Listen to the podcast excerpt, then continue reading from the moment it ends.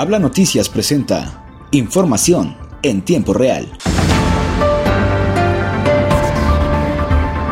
El gobernador de Coahuila, Miguel Ángel Riquelme Solís, firmó el acuerdo Mejora Coahuila, en el que se propone mediante la Secretaría de Inclusión y Desarrollo Social del Estado potencializar obras y programas que consoliden una plataforma social. Señaló que este acuerdo es una estrategia transversal en la que participan instituciones del gobierno, sociedad civil, iniciativa privada y organizaciones internacionales y académicas, con el objetivo de potencializar y eficientar las acciones sociales, logrando así mejorar la calidad de vida de nuestras familias, sobre todo de las más vulnerables. Se tiene una responsabilidad histórica de reducir las diferencias, de generar nuevas oportunidades y garantizar políticas públicas incluyentes, citó Riquelme Solís.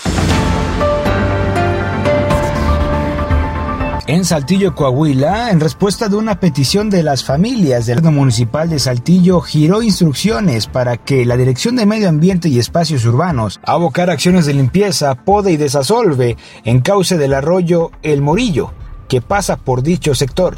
La directora de Medio Ambiente, Sofía Franco Villalobos, dijo que se atendió la instrucción del alcalde José María Frausto Siller para retirar escombro, basura y hierba del sitio, además de mejorar la imagen urbana del entorno y brindar seguridad a todas las familias de ese lugar y colonias aledañas.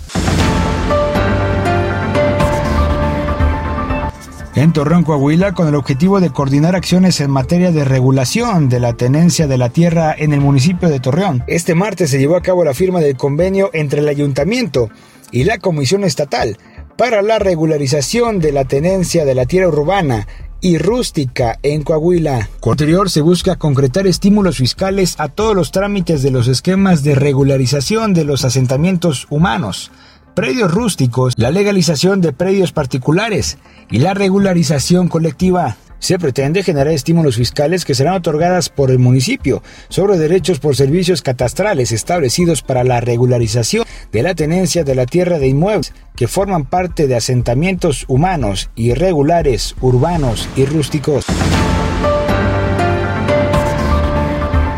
Hasta aquí información en tiempo real, presentado por Habla Noticias. Recuerda, si quieres saber más noticias, visítanos en nuestra página de Facebook y Twitter como el nombre de Habla Noticias. Yo soy Miguel Martínez y nos escuchamos hasta la próxima.